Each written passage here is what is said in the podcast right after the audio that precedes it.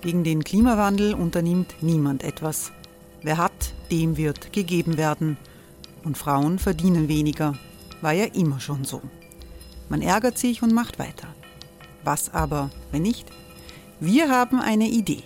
Die Falter Arena macht die Bühne frei für Menschen und Projekte, die das Land verändern. Mein Name ist Eva Konzett. Ich leite das Politikressort im Falter. Und am Sonntag, den 26. Mai, veranstalten wir im Wiener Stadtsaal die nächste Falter Arena.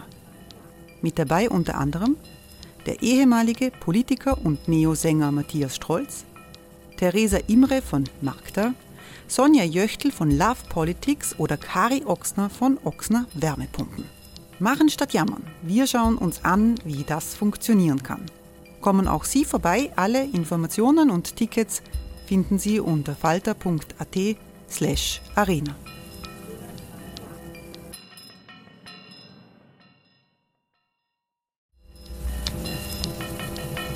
Falter-Podcasts werden durch Werbung unterstützt. Das hilft bei der Finanzierung unseres journalistischen Angebots.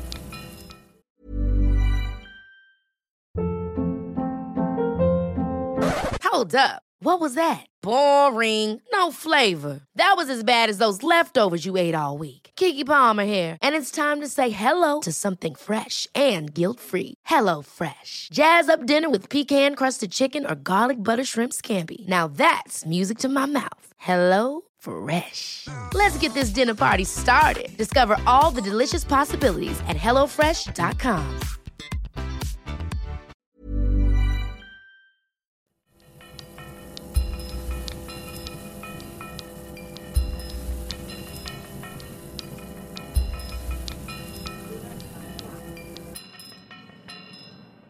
Herzlich willkommen, liebe Zuhörerinnen und Zuhörer, bei der 51. Folge von Schäuber fragt nach.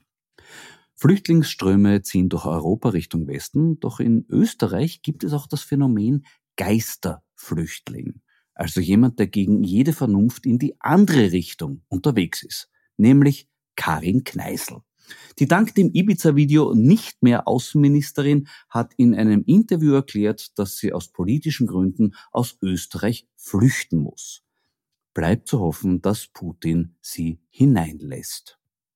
Die Chancen stehen, glaube ich, gut, denn von ihrer Tätigkeit für einen russischen Propagandasender und den berühmten Bildern von Kneißls Hochzeit wissen wir ja, dass sie bei ihm schon tief drinnen war. Eine Bitte an Frau Kneißl hätte ich, vielleicht können Sie ja noch ein paar andere mitnehmen. Zum Beispiel jenen Herrn, über den ich in der Vorwoche in diesem Podcast mit Krone-Redakteur Erich Vogel gesprochen habe. Über Tassilo Valentin und seinen Wunsch, Minister zu werden. Das haben manche für einen Scherz gehalten. Nein, das war ernst.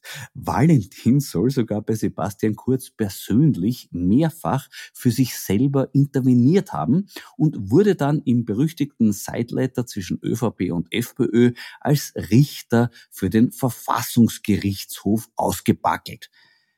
Ein bizarrer Personalplan, der schließlich aber doch noch vom Bundespräsidenten verhindert wurde. Also optisch wäre der Dr. Tassilo zweifelsohne ein Gewinn gewesen. Er schaut ein bisschen aus wie so eine Mischung aus Johann Gutenus und Richard Keel, dem Eisenbeißer aus dem James Bond Film Moonraker. Inhaltlich hat er uns erst am Wochenende wieder bewiesen, wie froh wir sein können, dass dieser Tassilo-Kelch an uns vorübergegangen ist. In der Krone Bund am Sonntag hat er erklärt, dass Österreich im Ukraine-Krieg keinesfalls Partei ergreifen dürfe. Schließlich sei die Vorstellung, dass die Ukraine der NATO beitritt, genauso als würden, Zitat, Teile Kaliforniens dem Warschauer Pakt beitreten. Dazu vielleicht für meine jüngeren Hörer. Der Warschauer Pakt war eine militärische Beistandsvereinbarung des sogenannten Ostblocks unter der Führung der Sowjetunion, der sich nach Fall des Eisernen Vorhangs vor über 30 Jahren aufgelöst hat und dessen ehemalige Mitglieder Polen, Tschechien, Slowakei, Ungarn, Bulgarien und Rumänien längst Mitglied der NATO sind. Die Ukraine ist seit 1991 ein unabhängiger Staat, seit wann genau Kalifornien nicht mehr zu USA gehört, dazu habe ich leider keine Daten gefunden. Im Weiteren warnt Herr Valentin die zivile Bevölkerung der Ukraine davor, gegen die russischen Invasoren zu kämpfen. Denn die russische Besatzungsmacht ist in solchen Fällen zu kriegsrechtsmäßigen Abwehrmaßnahmen berechtigt. Kurz gesagt, selber schuld, wenn euch die Eindringlinge massakrieren. Der verhinderte Minister und Verfassungsrichter zeigt hier also, dass man beim Thema Putin routinierte Rückgratlosigkeit auch mit kreativer Perfidie kombinieren kann. In den sozialen Medien wurde Valentins Putin-Unterwerfung von Herrn Michael Fink ausdrücklich gelobt. Herr Fink ist wiederum Pressesprecher eines hochinteressanten Mannes und damit sind wir beim in der Vorwoche angekündigten Outing zum Thema Österreichs Beitrag zu Wladimir Putins Verstrickung mit der organisierten Kriminalität. Die Financial Times Journalistin Catherine Belton hat ein äußerst spannendes, penibel recherchiertes und dieser Tage auch auf Deutsch erschienenes Buch geschrieben mit dem Titel Putins Netz, wie sich der KGB Russland zurückholte und dann den Westen ins Auge fasste. Ihre Grundthese beschreibt sie darin so. Der KGB hatte sich schon vor langer Zeit mit dem organisierten Verbrechen in Russland verbündet, kurz vor dem Zusammenbruch der Sowjetunion, als wertvolle Metalle, Öl und andere Rohstoffe im Wert von mehreren Milliarden Dollar vom Staat in Unternehmen verschoben wurden, die mit dem Geheimdienst in Verbindung standen. Unter Jelzin hielten sich die KGB-Kräfte eine Zeit lang im Hintergrund. Doch als Putin an die Macht kam, wagte sich die Allianz zwischen dem KGB und dem organisierten Verbrechen wieder hervor und zeigte ihre Zähne. Und ein besonders glänzender Goldzahn befindet sich laut der Autorin in Österreich. Ich zitiere aus dem Buch.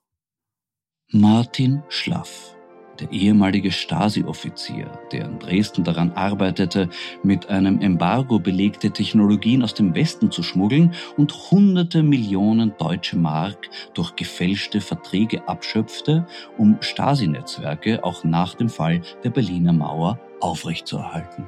Diese Transaktionen spielten sich zu einer Zeit ab, in der Putin der Hauptverbindungsmann zwischen dem KGB und der Dresdner Stasi war es ist unklar, ob er daran beteiligt war, doch viele Jahre später trat Schlaffs Verbindung zu Putin zutage, als der österreichische Geschäftsmann im Zusammenhang mit einem Netzwerk von europäischen Firmen auftauchte, die eine zentrale Rolle bei Einflussoperationen von Putins Regime spielten. Schlaff hatte sich in Wien als einer der erfolgreichsten Geschäftsleute des Landes etabliert. Als Putin an die Macht kam, war er in seinen 50ern und hatte mit seinem Zellstoff- und Papierhandel expandiert, indem er nach dem Zusammenbruch der Sowjetunion Herbert Köhler, den Dresdner Chef der Auslandsaufklärung der Stasi, beschäftigt hatte. Schlaff war mit der Elite des österreichischen Bankwesens vernetzt und stand in engem Kontakt zum dortigen politischen Establishment. Seine Verbindungen zu russischen Netzwerken organisierter Kriminalität schienen noch tiefer zu reichen. Wow, das ist eine Leistung. Gleichzeitig enger Kontakt zur Elite des Bankwesens, zum politischen Establishment und zur organisierten Kriminalität. Das ist sicher nicht immer leicht, die auseinanderzuhalten. Wie schafft das der Martin Schlaff? Und wie hat er auf die sich durch das ganze Buch ziehende Befassung mit seiner Person reagiert? Überraschenderweise gar nicht. Obwohl das Buch schon vor zwei Jahren in Amerika erschienen ist und dort zahlreiche Preise gewonnen hat, haben weder Schlaf noch sein Pressesprecher Michael Fink diesbezüglich was von sich hören lassen. Wobei vielleicht doch nicht so überraschend, denn das erinnert an Schlaffs legendären Auftritt vor dem Parlamentarischen Untersuchungsausschuss zur Klärung von Korruptionsvorwürfen. Ja, da gab es nämlich schon einen 2012. Und dort hat Schlaff sagenhafte 70 Mal die Antwort verweigert. Dagegen war der Gernot Blümel eine Plaudertasche. Gegangen ist es damals unter anderem um rund 1,3 Milliarden Euro, um die Schlaff bei diversen Ostgeschäften die Telekom abgezockt hat. Zum Beispiel hatte er eine zuvor einem russischen Mafiapaten abgekaufte Firma um 800 Millionen Euro teurer weiterverkauft. Das nenne ich mir eine Wertsteigerung. Respekt. Nicht minder verblüffend so manches Detail der Geschäftsabwicklung, das selbst den abgebrühtesten Scheinrechnungsprofi ehrfürchtig staunen lässt. Zum Beispiel hat eine von Schlaff Geschäftspartnern geleitete Textilhandelsfirma von der Telekom 1,4 Millionen Euro bekommen für Beratungsleistungen, über die es natürlich keine Aufzeichnungen gibt. Wahrscheinlich hat die Textilfirma Tipps gegeben, wie man verfilzte Texturen in trockene Tücher bringt. Einmal hat Schlaff sich dann aber doch zu Wort gemeldet, nämlich in einem Interview mit dem Profil.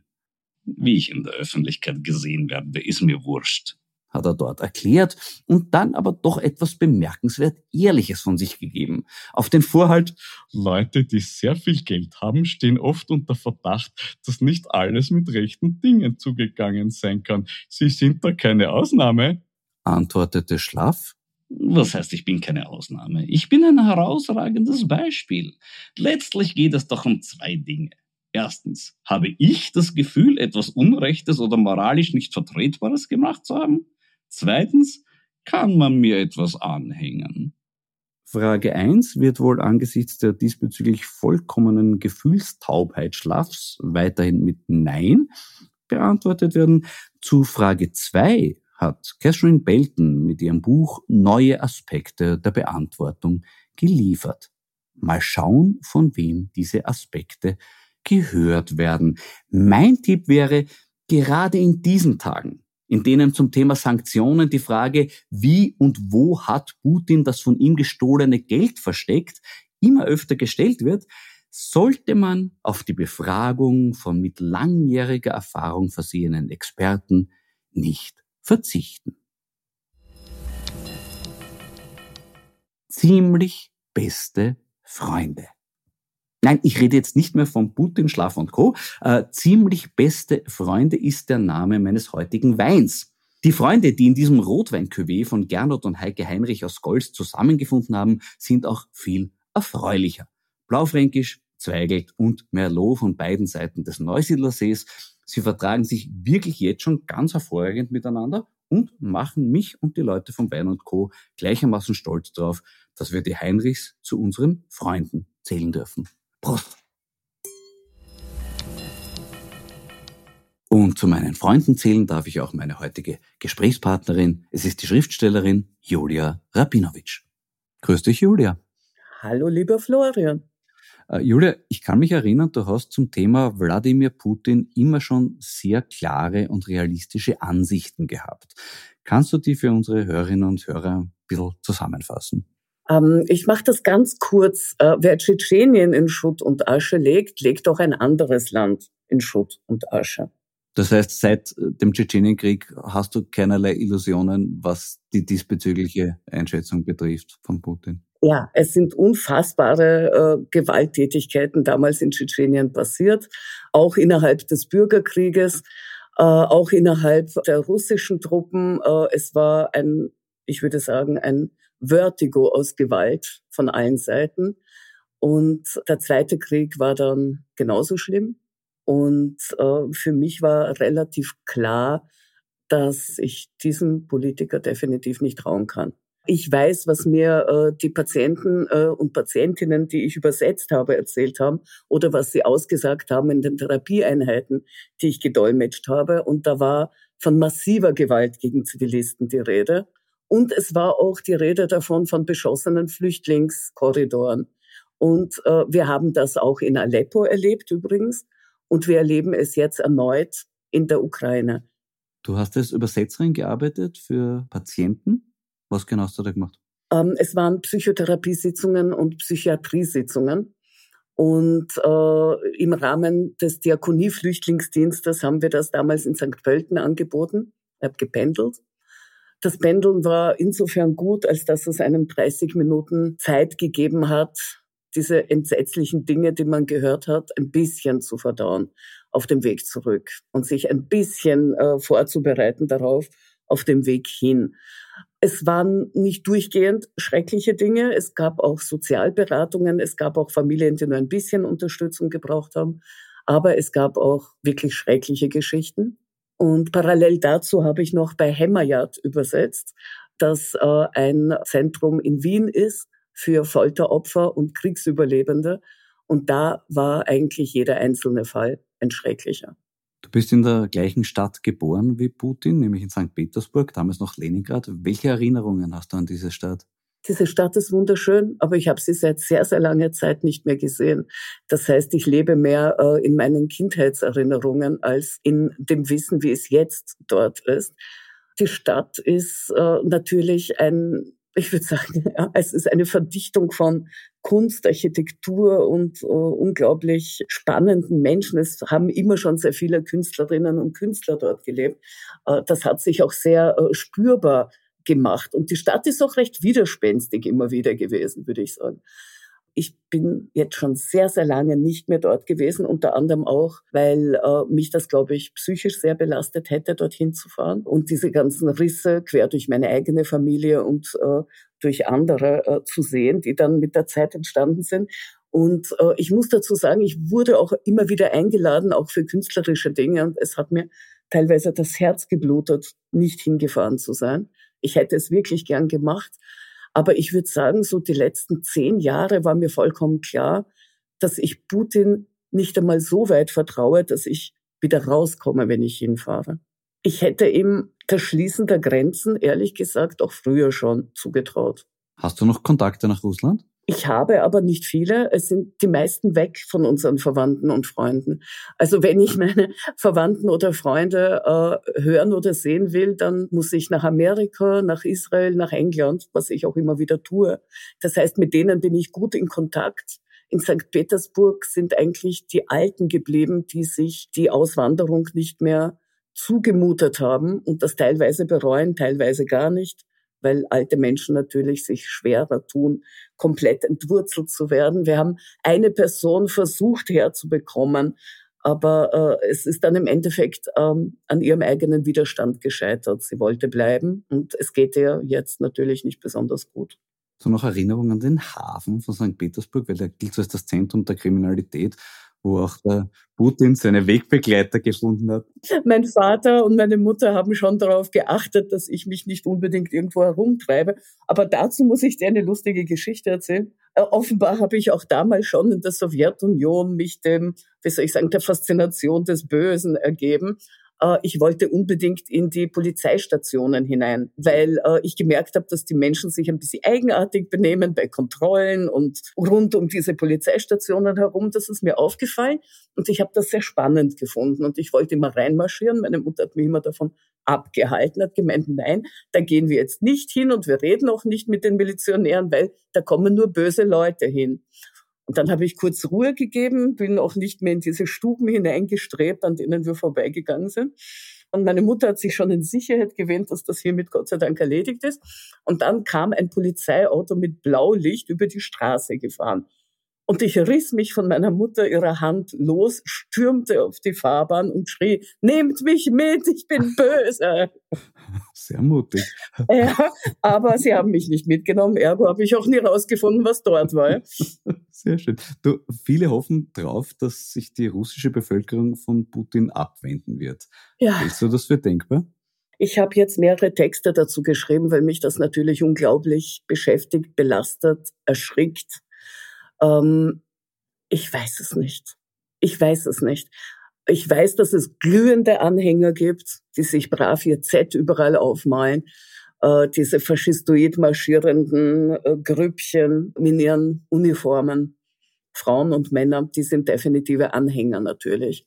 Ich weiß, dass es junge Leute gibt, die mit unglaublichem Mut dagegen vorgehen und sich in Lebensgefahr bringen mit den Demonstrationen, die derzeit stattfinden in Moskau, in St. Petersburg. In Wien übrigens nie in der Größenordnung, leider Gottes. Nie. Wir müssen noch gegen Corona demonstrieren, das ist keine Zeit. Der Platz ist halt besetzt sozusagen offenbar.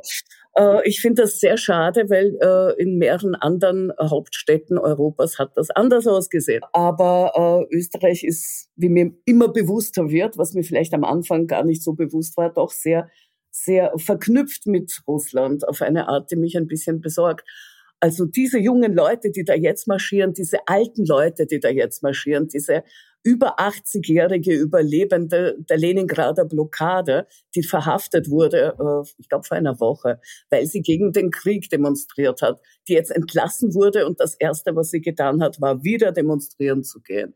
Das waren ja ganz unglaubliche Bilder von ihr, wie sie da abgeführt wird mit ihren Gehstöcken und Gehgehilfen. Das sind Menschen, das sind Helden, die riskieren ihr Leben dafür. Und das Problem ist, wenn sie so wenige bleiben, obwohl es Massendemos sind, sind es immer noch zu wenige im Schnitt. Wenn sie zu wenige bleiben, wird sich nichts bewegen. Und äh, dann muss ich ehrlich sagen, ich, ich wache täglich schweißgebadet auf in der Früh und schaue als erstes die Nachrichten. Weil leider mir möglich scheint, äh, dass alles passiert. Es kann täglich alles passieren.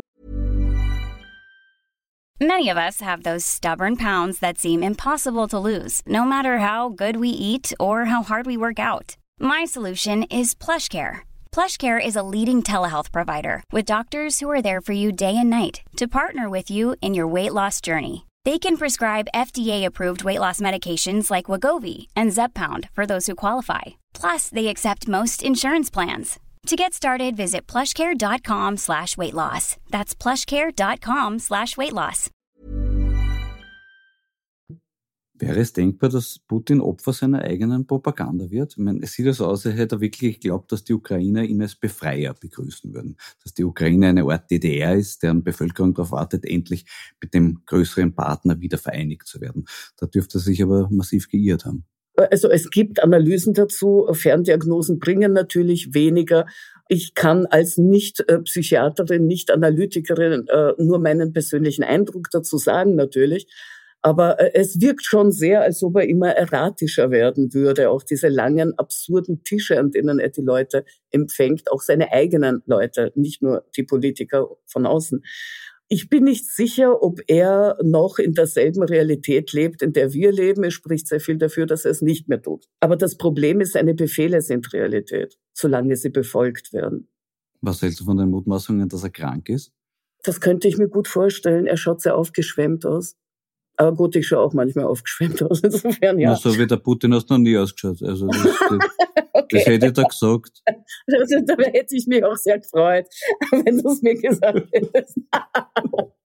alles, was recht ist. alles, was recht ist, aber ich schaue doch aus wie ich Elze. aber äh, weißt du, es ist für mich der Punkt erreicht, dass einfach alles möglich ist, dass er stirbt, dass er ermordet wird, dass er den dritten Weltkrieg anfängt. Das ist einfach alles möglich. Der Sascha Lobo hat im Spiegel geschrieben, wie unerträglich der Spruch, wir haben uns ja alle in Putin getäuscht ist. Dieser Spruch um die eigenen ideologischen Putin-Verharmlosungen oder Putin-Schleimereien möglichst harmlos erscheinen zu lassen. Wie siehst du das? Du, man lässt sich gern täuschen, das ist ja was Angenehmes. Ich werde es nicht immer allen vorwerfen, aber denen, die es besser hätten wissen können, denen werfe ich es natürlich schon vor.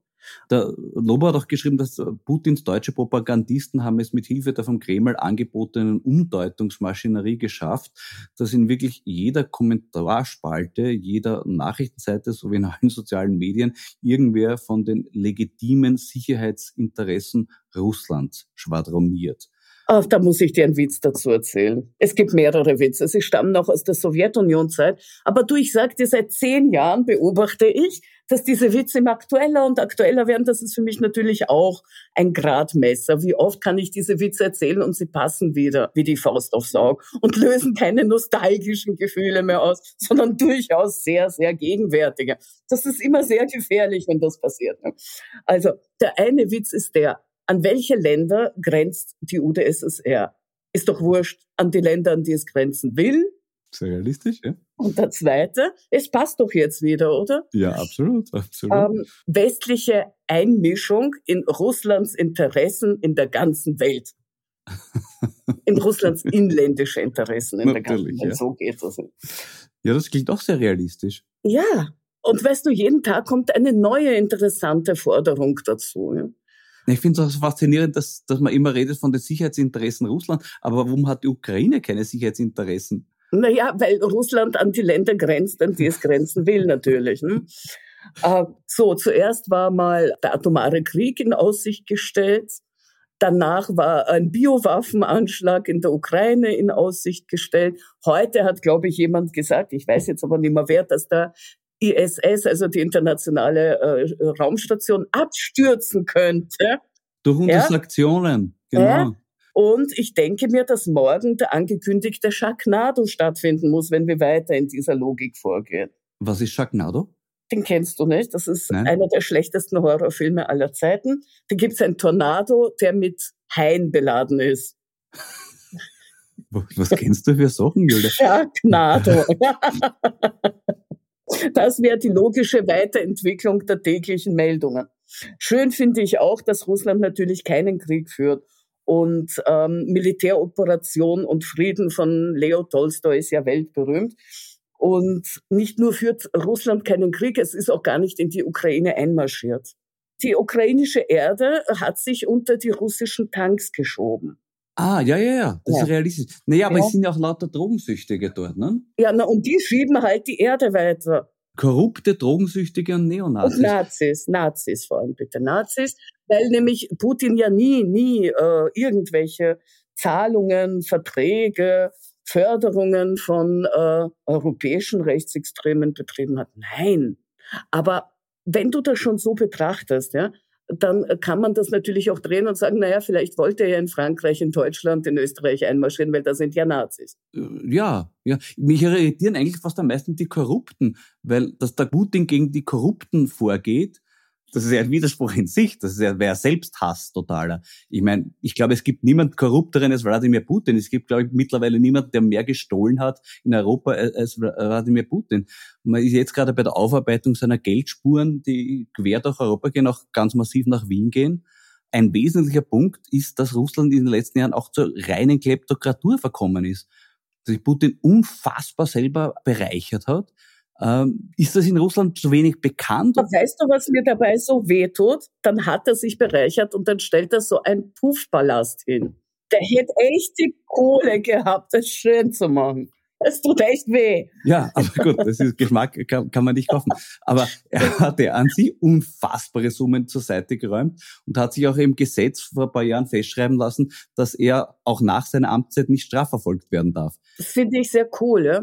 Also wenn ich ein Kind wäre, das gerne äh, Kekse stiehlt, würde ich auch so eine Vereinbarung mit meinen Eltern treffen. Schon. Verstehe ich, ja. Das ist großartig. Ja. Du, aber noch einmal eine Frage zurückzukommen. Ist das in Russland zu wenig bekannt oder stört das in Russland die Leute nicht? Ich glaube, einerseits, du darfst nicht vergessen, dieses Land wird mit Propaganda überschwemmt seit Jahren. Wir kriegen in kleinen, lustigen Kostproben Russia Today zum Beispiel mit. Aber wir haben sehr viel anderes Angebot, wo wir das auch äh, vergleichen können.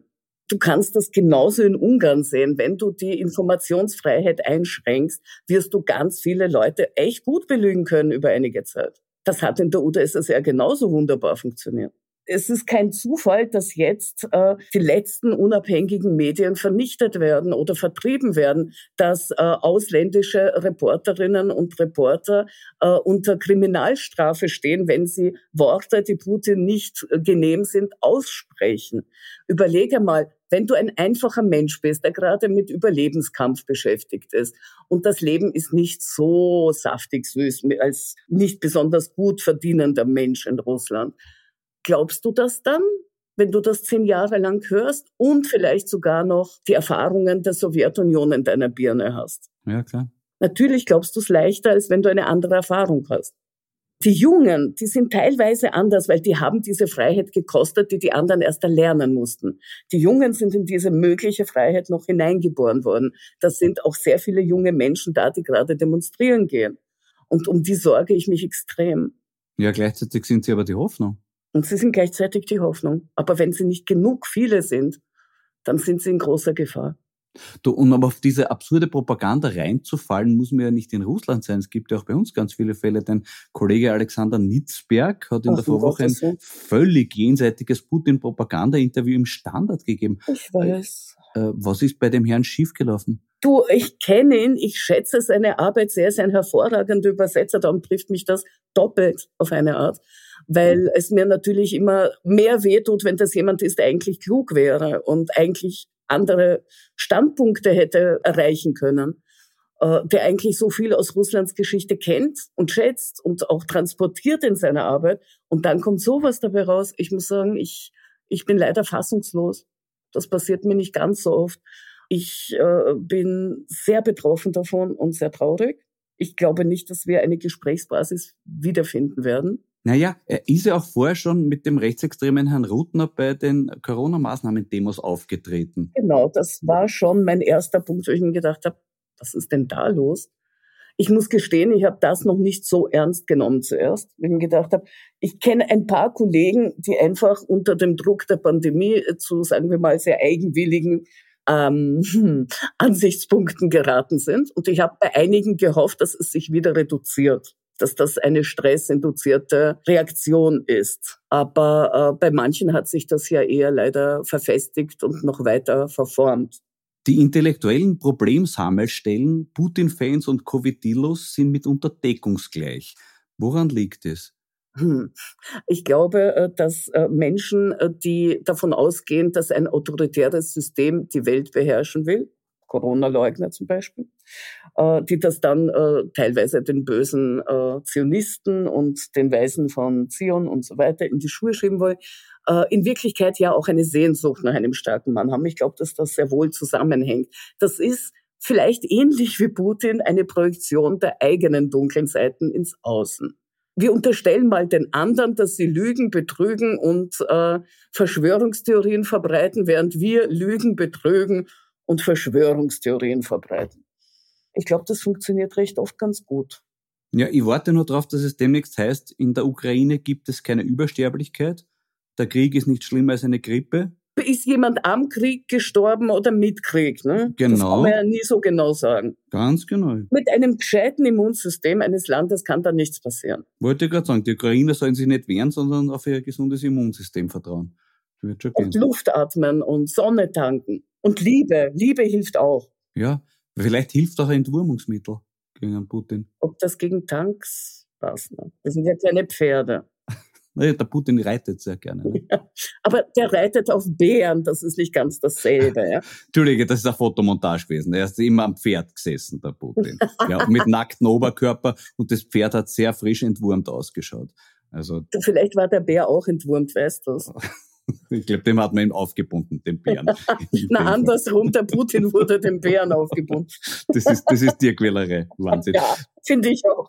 Wie siehst du die Diskussion um Putin-Feinkünstler wie den Herrn Gergiev oder die Anna Netrebko? Du, ich bin da relativ intensiv dran an dem Thema, weil es ähm, auch für mich künstlerisch interessant ist natürlich. Ich denke, wenn man unter den gegebenen Umständen sagt, man möchte äh, mit ihnen keinen Arbeitsvertrag eingehen, ist das das freie Recht des Konzerthauses, des Theaterhauses. Äh, wenn äh, man ihnen den Beruf verbieten würde, was wieder was anderes ist, dann würde ich dagegen aufstehen, weil ich tatsächlich der Meinung bin, für eine Meinung, auch für eine gründige, darf man kein Berufsverbot verhängen. Aber so wie das ja oft gerne gedreht dann wird, ist es ja nicht. Sie dürfen. Sie können, sie werden auch mit offenen Armen in anderen Häusern vielleicht willkommen geheißen. Und sie können natürlich auch gerichtlich dagegen vorgehen. Sie können klagen. Das ist das, was eine Demokratie ausmacht. Äh, wenn Sie allerdings Systeme verherrlichen, die die Demokratie aushebeln will, sehe ich ehrlich gesagt nicht ein, wieso Sie glauben, ausschließlich nur die Früchte der Demokratie genießen zu können. Ich hätte kein Problem damit gehabt, wenn Anna Netrebko gesagt hätte, ich habe mich geirrt, es war vielleicht falsch, ich habe mich in dem Augenblick so entschieden, es tut mir leid oder der Krieg ist schrecklich, es ist ein Angriffskrieg, es tut mir leid. Das wäre eine einfache Aussage gewesen.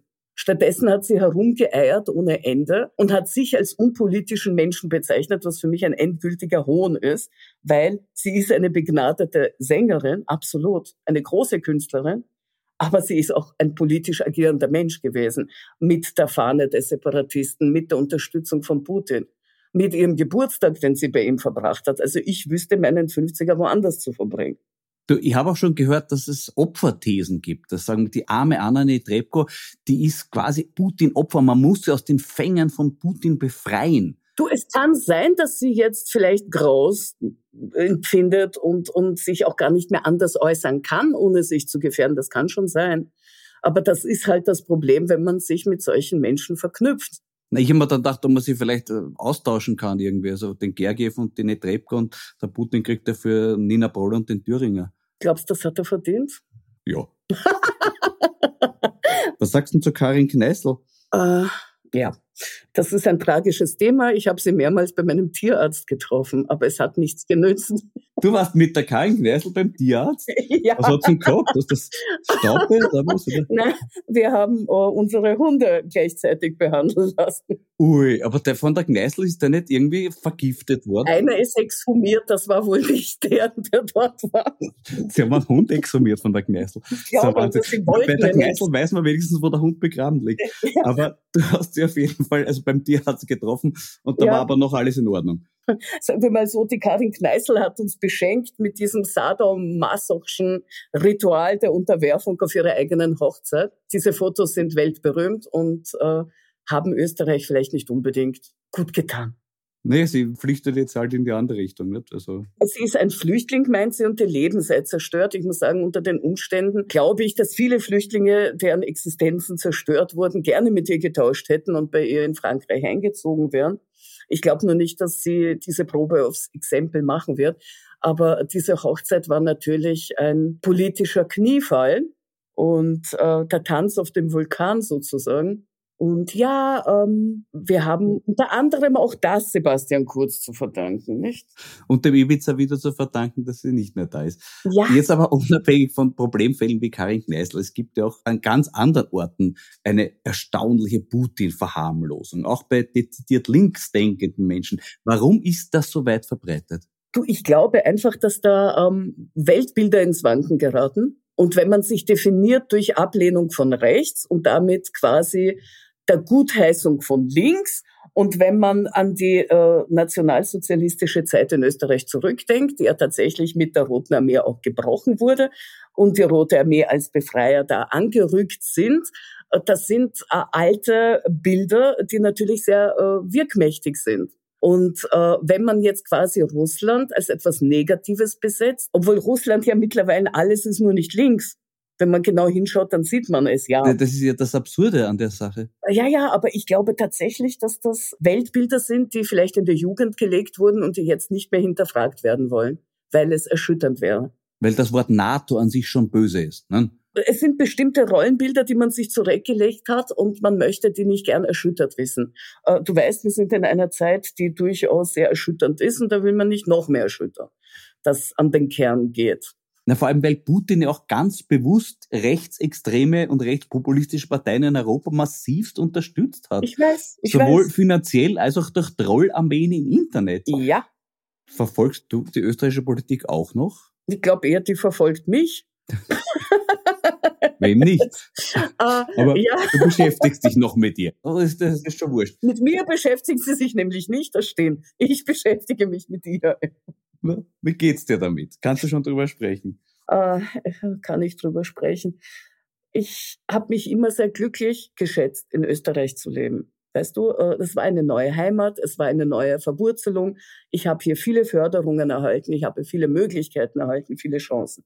Insofern tut's mir teilweise auch sehr weh, da hinhauen zu müssen und hinbohren und aufschneiden zu wollen. Aber ich mache das gerade aus dieser Zuneigung heraus. Wenn es mir wurscht wäre, würde ich sagen, ja, fein, haben mir eine Möglichkeit gegeben, haben mir eine Förderung gegeben und was sie jetzt machen, ist mir wurscht. Kümmere mich um mich. Aber äh, dadurch, dass ich dieses Land sehr schätze, hätte ich halt gern, dass es ihm auch gut geht. Und das ist, äh, was ich jetzt gerade beobachte, relativ schwer möglich. Wie siehst du diese generelle Putin-Buckelei, die es in den letzten Jahren in Österreich in der Politik gab? Follow the money vielleicht? Ja. Naja, gewisse Spuren gibt's ja, wo offensichtlich direkt das Geld aus Russland äh, geflossen ist. Arbeitsverträge, Reisen. Ähm, aber weißt du, ich glaube, es ist mehr als das. Ich glaube, dass äh, Österreich doch äh, eine lange Geschichte mit autoritärem Staat und Autoritätshörigkeit oder sagen wir mal Autoritätszuneigung hat. Und Putin ist ein starker Typ, so hat er sich verkauft, der die Macht in seinem Haus unter Kontrolle hat. Das wird vermutlich gewisse erotische Anziehungskraft haben. Erotisch. Ich glaube schon, dass da viel Homoerotik auch drin steckt. Ja, das ist eine interessante Perspektive. Also beim Christoph Leitl kann ich es mir schwer vorstellen, aber wer weiß. Du, verdrängte Anteile können sehr wirkmächtig sein. Mhm, mh. Und äh, die FPÖ ist ein homoerotischer Verein im Endeffekt. Ja, die haben sich besonders hervorgetan. Ja, gebe ich dir recht, wobei ich glaube, unter Kickler hat sich das ein bisschen Richtung Asexualität verändert. Das könnte an seiner Pferdeliebe liegen. Ich glaube nicht nur die Pferdeliebe. Da kommt viel zusammen diesbezüglich. Also, weil der Strache ja immer geworben hat, wir sind die Liebe. Wenn der Herbert Kickl mit Wir sind die Liebe Werbung macht, glaube ich, ist das eher kontraproduktiv. Aber wir sind das Pferd, das hätte doch funktioniert. Der Mann, den sie Pferd nannten. Das schau. Ich weiß nicht. Beim Kiki habe ich immer so diesen kopflosen Reiter vor Augen. Schon wieder ein Horrorfilm. Das ist nicht nur der Shark Tornado, sondern die Nacht der kopflosen Reiter. Nein, nein, ich, ich gehe von einem eher nicht so ganz horrorartigen Film aus einem Sleepy Hollow. Äh, da gibt's ja auch diesen kopflosen Reiter.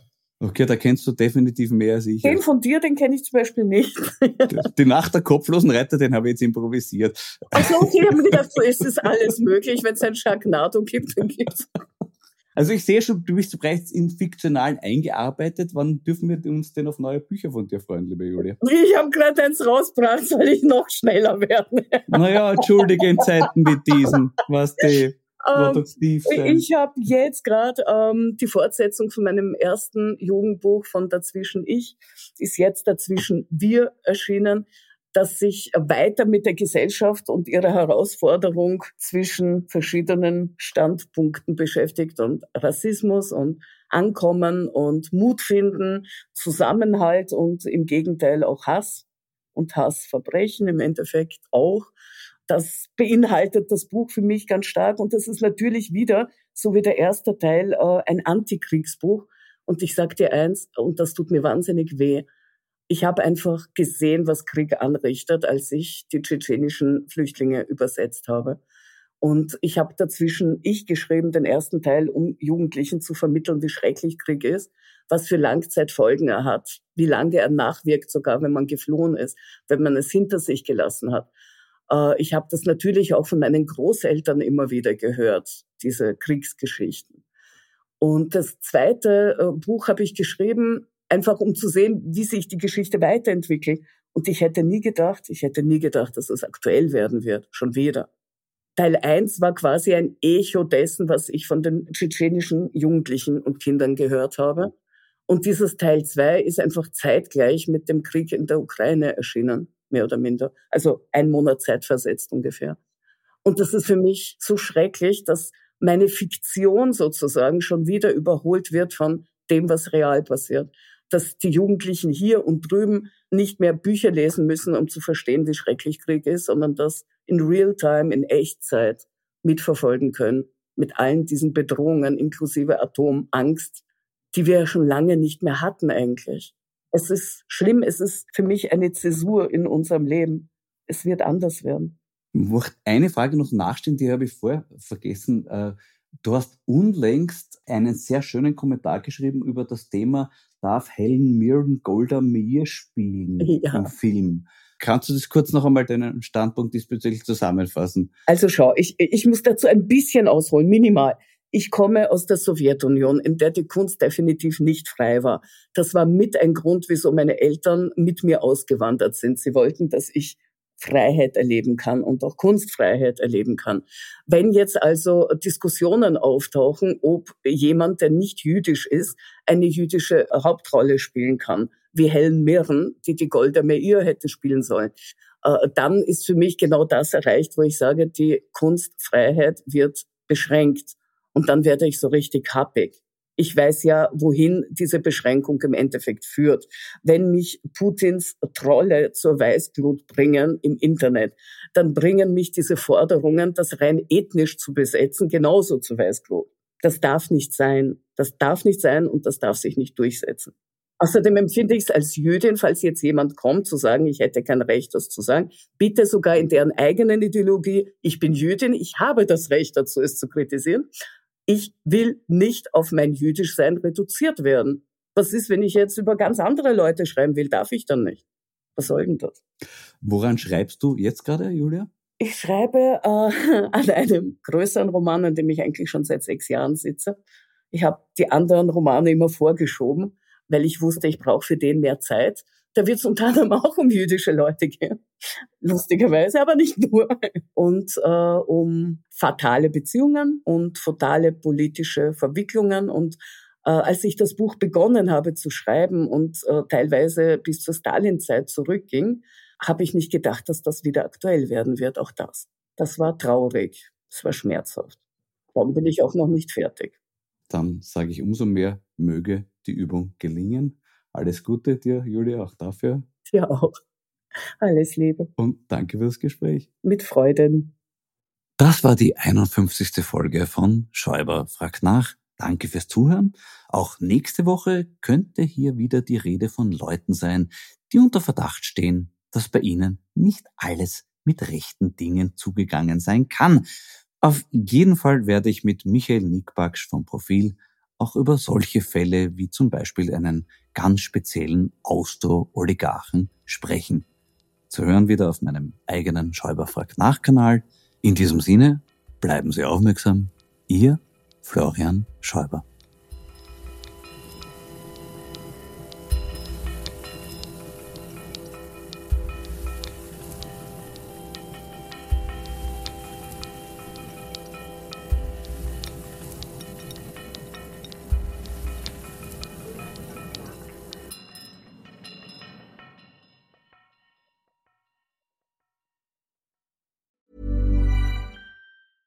Ever catch yourself eating the same flavorless dinner three days in a row?